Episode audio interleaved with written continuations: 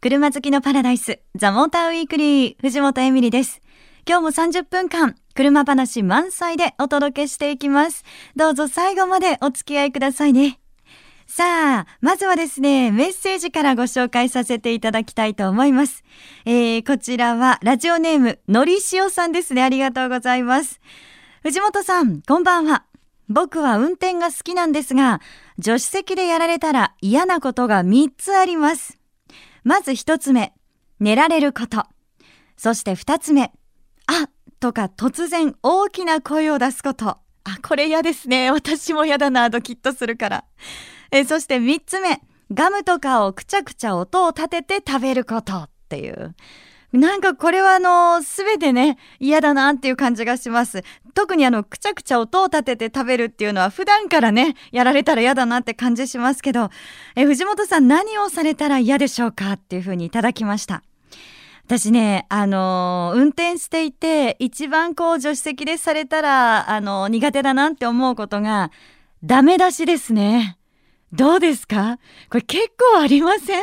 男性でも女性でも結構あるんじゃないかなって思うんですけど、例えばその運転していて、これさ、こうした方がいいよみたいなアドバイスだったりすると逆に嬉しいんですよ。あ、なんか教えてくれてありがたいなって感じがするんですけど、あの、言い方ですよね。もう何やってんだよみたいな。そういうことするなよみたいな。ダメだなみたいなことを言われちゃうと、なんかそれがすごいプレッシャーに感じちゃって楽しい気分がどんどん小さくなってっちゃうんですよね。あの、まあ、女性に対して全てそうなんじゃないかと思いますけど、言い方ですよね、皆さん。言い方が一つ違うだけで雰囲気はガラッと変わる気がします。ね、なんかこうやって考えると、あの男性は大変ですよね、いろいろね。言い方も考えなきゃいけないのかもしれないけど、まあそれは女性にとっても同じかななんていうふうにね、思いました。え、のりしおさんありがとうございます。番組ステッカー送らせていただきますので、受け取ってくださいね。さあ、皆さんからのメッセージお待ちしてます。メールアドレスは tm.fmyokohama.co.jp ザ・モーターの頭文字 tm.fmyokohama.co.jp です。愛車自慢や好きなドライブスポット、えそしてこんな車を特集してほしい。ぜひなんか具体的な車種も教えていただけると嬉しいです。え採用された方には番組オリジナルステッカーをプレゼント。たくさんのメッセージお待ちしています。FM 横浜ザ・モーターウィークリー藤本エミリがお届けしています。さて、長いお正月休みが明けて、今週は朝起きるのがちょっと辛かったっていう方もね、いらっしゃるのかもしれませんよね。あの、私お正月ずっと寝てました。っていうのは、あの、体調を崩してしまって、で、ベッドでね、あの、ほぼ過ごしていたんですけど、箱根駅伝見てましたよ、でも。あの、トヨタの未来が走ってましたよね。美馬さん見ました？あの、選手の皆さんの走りもすごかったんですけど、私どうしてもね、あの、あ、これ未来じゃない？とか言ってそっちに気になっちゃって見てたりしてたんですけど、まあでも、あの、水素でね、作った電気で走るエコカー未来です。いやー、これが箱根駅伝を走るということで、なんか、すごいな、時代は変わったなっていうのを感じました。行動走ってるの初めてだったから私見たのすごくね感動しました。スイスイ走ってましたしね。こうなってくるとなんか水素社会が本当にねこのまま実現していきそうだななんていうふうに感じましたけどね。まああの寝ながらそんなことを思いつつもやはりねあの今年健康も大事だなっていうことを感じました。改めて。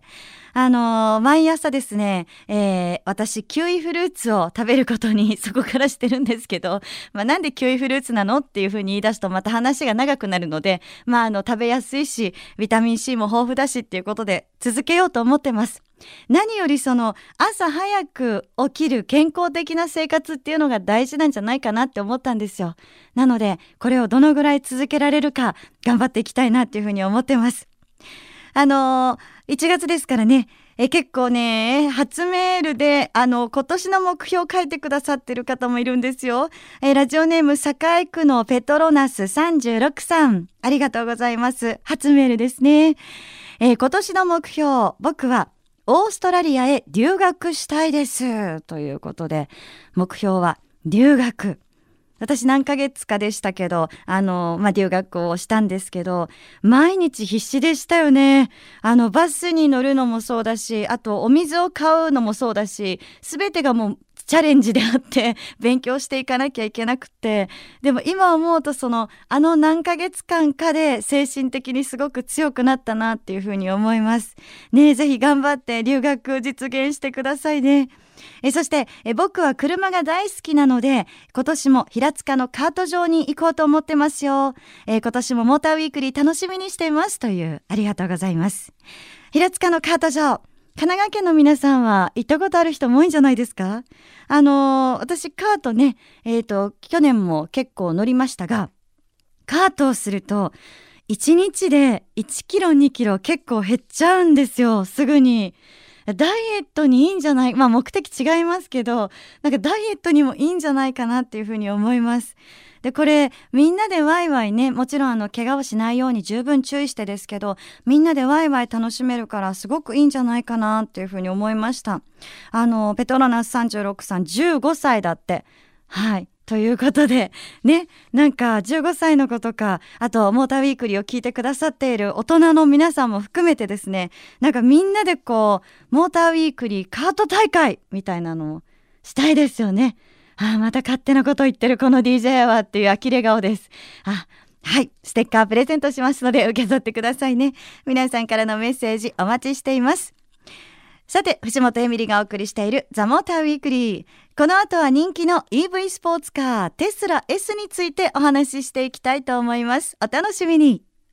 ザ・モーターウィークリー、藤本エミリがお送りしています。さあ、ここからはこの方に来ていただいてますよ。高級車、といえばこの方でございます。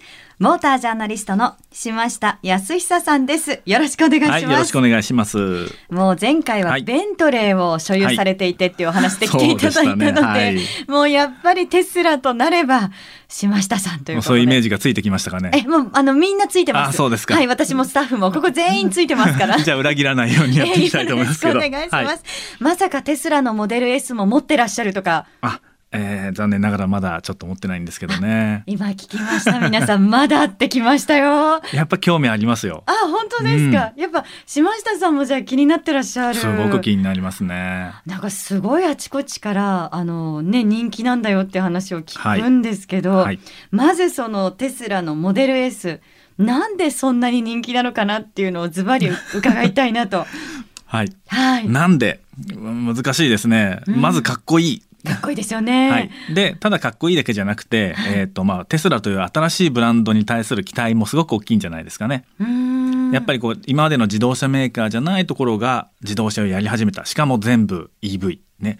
それだけでもインパクトすごいじゃないですか。はいはい、そして実際に乗ってみるとまたそこに感動があるっていうことがまあじわじわと多分車好きの間には広まってるのかなと思ってるんですけどね。あなんかねアメリカだとこう結構セレブの方とかもすごい乗っていてっていうのを聞いたんですけど。そうですね。昔からハリウッドスターが、えー、なんかねハイブリッド車に乗りましたみたいなところからそういうふうに彼らの思考がちょっと変わってきたんでしょうね。はい、やっぱりえーと、大排気量のでかい車乗ってますじゃなくてエコカーに乗ってることがクールであると、はい、なんかそういうふうになってきた。そこにねそういう波にもうまく乗ってる感じもありますよね。なるほどなるほど。でなんかねこうシリコンバレーみたいなそんな言葉を聞いちゃうと 結構すごいな最先端だなって。そう思いますよね。私なんか単純だから「おおお」とかって言いっぱなしになっちゃうんですけど、はい、でも実際にその乗った感じもすごいっていうね、はい、お話をされましたけど。そう。あのモデル S 乗るとまずもちろん速い、うん、速いし滑らか。すごい滑らか。でえーとね、それだけだったら他の EV もまあそうだといえばそうなんですけどもう一つね航続距離が長い。航続距離が長い。EV ってなんかねなかなかまだ長距離走れないというイメージ強いじゃないですか。実際そうですよね大半が。でもこの子は、えーと、モデル S はね、まあ、一番長く走れるのだと、えー、フル充電で500キロ走れるんですよ。500キロも走れるんですか？僕も実際に、えー、えーとね、東京で、えー、充電して仙台までノンストップで行ってるんですよね一回。えー。はい、えもう全然全くもん問題なしっていう方は変ですけど、はい、あの高速道路に乗って、まあ、いわゆる法定速度をちょっと下回るぐらいのペースでずっと淡々と行ったんですけども、はい、もちろん仙台着いても余裕なんでもうちょっと行こうかって言って海の方まで行っちゃったとかねそういう感じでした。えー。うん、じゃあ本当にこう安心してねそういう意味でもどこまでもドライブできちゃったり。そう普通に使えるですよね、うん、そういう意味ではね。なるほどな。で加速のねお話もありましたけど、はい、もちろんその電気自動車っていうのはすごく加速がよくって滑らかでっていう話を私もなんか教えていただいたりしてるんですけど、うんはい、テスラのモデル S 結構速いのは速いんですよね。そうですね。一番速いモデルだとゼロ100キロ加速って言って静止状態から時速100キロまで加速するのにね4.4秒しかかからないんですよ。こうやってまあそうだなポルシェ911カレラとかとほとんど変わんないんじゃないですかね。はあ、すごいですよね。しかも滑らかだから。そうですよね。本当ね、ジェット機が離陸する時みたいな、ああいう滑らかさっていうかね、えー、勢いを感じますよね。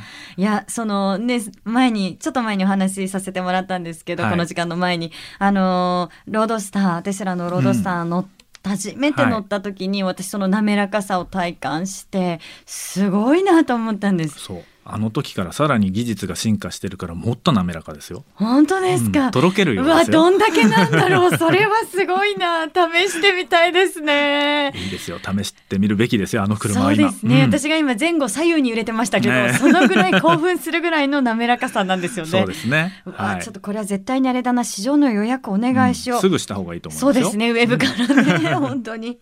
で実際あの私はその青山に見に行ってみたんですけど。はいはい結構ねいろいろ他にもそのテスラのモデル S 気になるところが多々あって、はいうん、まず一つ目はあの話題になってるって聞いたんですけどあの17インチのディスプレイが。そうですね室内のね、えー、えー、センターコンソールのところがとっても大きいタッチパッドになってるんですよね。はい、そうあれがもうとっても大きいっていうのがね本当に大きいんですよね。大きいですよね。すごい大きさですよねあれ。うちのパソコンよりでかいんじゃないかみたいなね。わかりますわかります。あれはこう何なんだろう。まあ大きくて見やすいっていう点だけじゃないんですよね。そうですね。まああの最初にねかっこいいって言ったんだけどそういうところも含めてテスラかっこいいですよね。単に形がいいだけじゃなくて、うん、あのなんだろうな。えー、インターフェースが最新のものだっていうのもね魅力だと思うんですよ。あのタッチパッドで実はナビだけじゃなくて、まあ、オーディオも、えー、エアコンも、えー、車のいろんな設定もね全部あそこでできるんですよ。あああれ一つで何でもできちゃう。だからよく見るとあの機械的なスイッチってほとんどないんですよねあの室内。あ確かにそう言われてみるとそう。でしたへええでもなんだろうその私実際にいらっしゃる方に聞いてみたんですよね。はい。なんでこのこんなに大きいんですかって、はい、すみません、日本語になってなかったけど。なんでこんなに大きなディスプレイである必要があるんですかみたいな。すごい嫌なやつですよね。でも純粋に、はい、あの疑問に思って聞いたら、はい、そしたら「うーん」っていうちょっと悩まれた感じもあったんですけど、うん、なんかえっと、えー、何でしたっけ？そのディスプレイであることによってあの最新バージョンにできるみたいなお話が。ああなるほどまああれですよガラケーからスマホに変わったようなもんだと思ったらいいんじゃないですかね。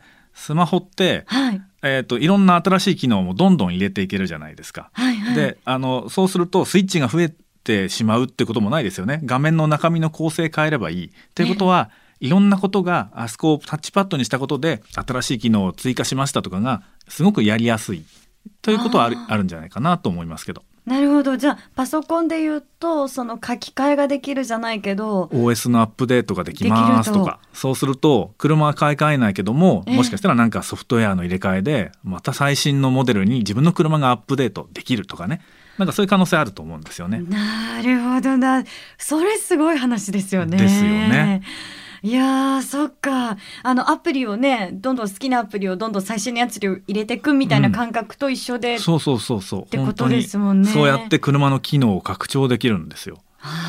ちょっと今までの車ないですよねそういうのね。ないです、ね、買ったらそのままじゃないですか。うん、よかった見やすいだけかと思ってましたけど そんなはずはないですもんね。聞けば聞くほどそのテスラってあの面白いなっていうのがたくさんあって、はいうん、で私あの他にもね 気になったことがあったんですけどそうだ。ボンネットを開けたら、はい、まあすごく大きなスペースがあったんですね。はい。でこれってまあ電気自動車だからなんだよなと思いつつエンジンないですからねエンジンないですよね、うんでまあでも例えばそのポルシェとかでもあのボンネットに収納するの とかをやったことがあるんですけど、はでも後ろにやっぱエンジンがあるんじゃないですか。でもテスラの場合はその後席だったりとかその収納スペースっていうのが後ろもめちゃめちゃこうスペースが広そうかったんですね。大人が寝られるぐらいありますよそうね寝られますよね、うん。あれね。あそこがなんかね庶民の私としては すごいなこの収納スペースがこんなにあるんだっていうことがものすごいプラスアルファに感じるんですよ。ちょっともう主婦感覚になってそうきてそうそう何でも乗るじゃないのっていう。みんなで行けると、はい。うん、モーターがねモーターで後輪を駆動してるんですけどそのモーターはかなり床下の低い位置に積んであるんですよね。だからあの荷室の下には実はモーターが積んであると。でさらに、えー、と EV だからバッテリーしかも長い距離走るからバッテリーがあるんですけどこれも床下に敷き詰めてあるんですよね、うん、だからそれ重心が下がるからそれ走りにもいいんですよ、ああ走りにもいいんですね。そう。スペースは広いし走りもいいっていうね。はい。なんか悔しいぐらいにね 悔しがらなくてもいいと思いますけど。モデル S がねとっても私今惹かれてまして、はい。もちろんねお値段はすごいあの買えるお値段ではないですがまたまたそんな。いやいや本当ですって。あ島下さんの買われる予定がもしあるようだったらぜひ載せていただければ。まあ、84回ローンとか通るんだったら考えようかなと思いますけどね。結構細かく刻みますね、でもなんかこういうねアメリカのテスラモーターズのそのテスラのモデル S みたいな、はい。こういう車があのオンリーワンじゃないですけどそういうのがこう他にもたくさん出てきたりすると選ぶ方としては、まあ、値段の話は置いといて、はい。すごくこういろいろ車面白くなってくるんじゃないかなって勝手に思いました。あなるほど、ううん。ん EV みたいなものとかね必ずしも全部 EV じゃなくてもね。あ、そうですそうです。うんねなんかそんな感じがありましたけど。はいはいということでじゃあ次にねきっと島下さんが来てくださる時にはまた違う高級車に乗られていることかと思いますので。中古高級車にね 中古高級車そこやっぱりキーワードなんですね。ねはいまたぜひよろしくお願いいたします。はい、ありがとうございますありがとうございました。この時間は島下康久さんでした。ありがとうございましたあり。がとうございますお送りしてきました。ザ・モーター・ウィークリー。いかがでしたでしょうか？さあ、メッセージご紹介したいと思いますよ。湯河原のまなちゃんからいただいてます。ありがとうございます。私は今、自動車学校に通ってます。あと少しで車の免許が取れそうです。おー、頑張れ頑張れ。えー、そこで、最初はどんな車を買ったらいいんでしょうか？という質問です。最初の車。これ、あの、私なんかの時は、あの、中古を買いなさいってぶつけてもいいようにねって言われたんですけど、あの、さっきね、話してて、新車だと気をつけて運転するから、もしかしたら最初から新車っていうのもいいかもしれないねっていう話になりました。で、私個人的に、まあ、女性同士として、うん、女性だったら、そうだな、最初の車、一番ね、いいなって思うのは、ザ・ビートルのカブリオレ。で、薄いブルーね。あの、乗ったんですけどね、これほんと可愛かったですよ、見た目も。で、運転しやすかったのも、あの、いいなって思いました。あとはそうだな、プジョーの208なんかもおしゃれですしね。で、日本車でも N1 とか可愛いじゃないですか。あとちょっとこう、オープンで、コペンのね、オープンとかね。いいですよね、そんなのもね。軽自動車もやっぱりこう考えるとすごく選択肢幅広いななんて思いましたけどまあでも最初はあの私もそうだったんですけど見た目でいいと思うんですよね。見た目で自分がいいなって思った車を選ぶのがいいんじゃないかとそうするとなんかあの後悔せずにそのまま長く付き合っていけるんじゃないかなって思いました。えー、まなちゃん頑張ってね。あの、応援してます。自動車学校。ステッカー欲しいです。ということで、ステッカーもちろんお送りさせていただきます。藤本エミリがお送りしてきました、ザ・モーター・ウィークリー。え今日の放送は翌週番組サイト、ザ・モーター .jp にアップされます。ぜひチェックお願いいたします。えそして LINE アットにザ・モーター・ウィークリーのアカウントを開設してます。番組情報など発信してますので、こちらも友達登録してくださいね。えそして番組 Facebook も私も直接書き込みしてます。えぜひこちらも覗いてみてください。そして皆さんからのメッセージをお待ちしています。メールアドレスは tm.fmyokohama.co.jp ザモーターの頭文字 tm.fmyokohama.co.jp です。番組の感想、愛車自慢、こんな車を特集してほしいなど何でも結構です。採用された方には番組オリジナルステッカーをプレゼントします。お待ちしています。それでは皆さん良い週末ドライブをザ・モーター・ウィークリー。お相手は藤本エミリでした。また来週